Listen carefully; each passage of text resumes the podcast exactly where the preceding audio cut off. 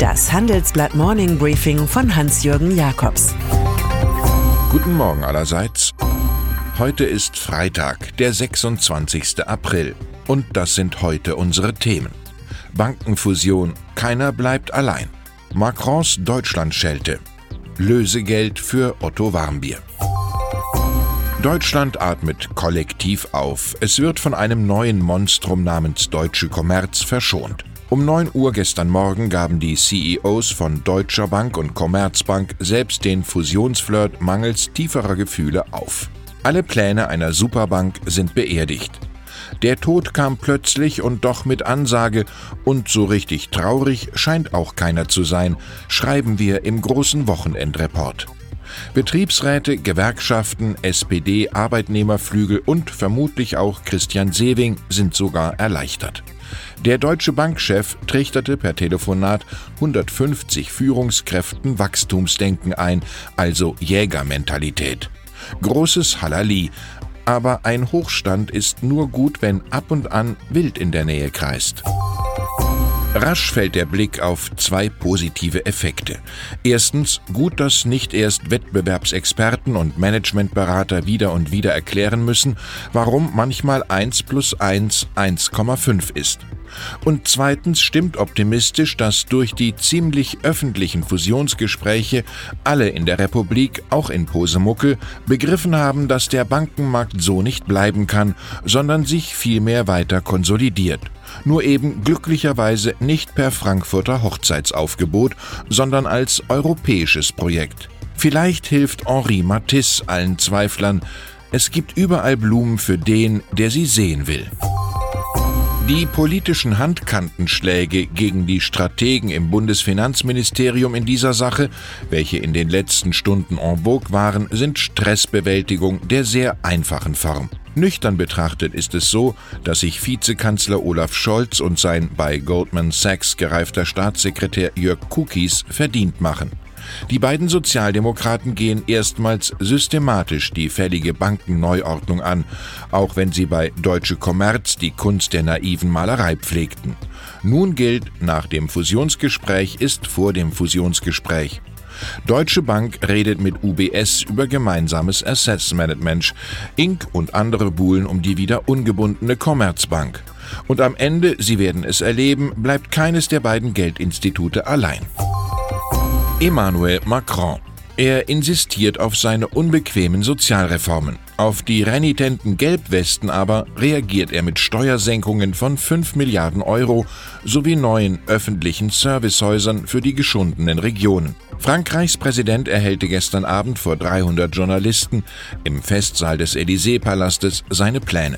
Am Rande offenbarte Macron auch einen Dissens mit dem östlichen Nachbarn. Da sollte man gar nicht drum herumreden, sagte er. Deutschland sei am Ende eines Wachstumsmodells, das in gewissem Maße auf Ungleichgewichten in Europa basiert habe. Er glaube aber, so Macron, an die Aufgabe beider Länder, Vorschläge zu machen und andere mitzuziehen in Europa. Damit meint er erkennbar sich selbst und nicht Madame und Monsieur in Berlin. Passend zum aktuellen Staatsbesuch des nordkoreanischen Autokraten Kim Jong-un in Russland kocht in den USA eine Geschichte über den Studenten Otto Warmbier hoch. Warmbier wurde 2017 nach Haft in Nordkorea in komatösem Zustand freigelassen und verstarb Tage später in seiner amerikanischen Heimat. Nun wird klar, dass Kims Regime den USA damals eine Rechnung über 2 Millionen Dollar für Pflege im Krankenhaus stellte. Pyongyang bestand darauf, dass ein Mitarbeiter der US-Administration das Papier abzeichnete, was geschah. Kreise der US-Regierung lassen verlauten, das Freilassungsgeld für den offenbar gefolterten Warmbier sei jedoch nie gezahlt worden. Die Politik redet über die neue Seidenstraße. Ai Weiwei redet über Zensur. Die politischen und sozialen Entwicklungen in seinem Heimatland seien nicht nur eine Gefahr für China, sondern für die ganze Welt, die kaum mehr in der Lage ist, sich von China zu lösen. Das sagt er meinen Kollegen Susanne Schreiber und Thomas Thuma im neuen Handelsblatt Magazin.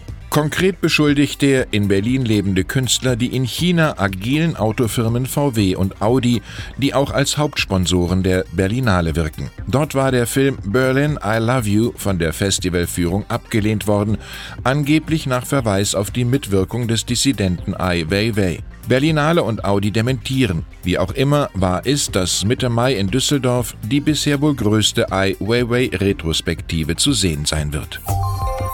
Und dann ist da noch Boris Johnson, der exzentrische Ex-Außenminister und Brexiteer, der in London für einiges Aufsehen sorgt. Grund ein Drei-Stunden-Vortrag, den der Politiker am 2. März in Neu-Delhi auf einer Veranstaltung des Blatts India Today hielt. Dafür flossen 20 Tage später immerhin 122.899,74 Pfund. Kosten für Unterkunft und Transport kamen hinzu. Ein Spitzensalär. Manchmal ist eine Zeitung eben in vielerlei Hinsicht die Konserve der Zeit, nach Karl Kraus. Ich wünsche Ihnen ein entspanntes Wochenende, an dem Sie es beispielsweise mit Zeitungslesen versuchen könnten. Es grüßt Sie herzlich Hans-Jürgen Jakobs.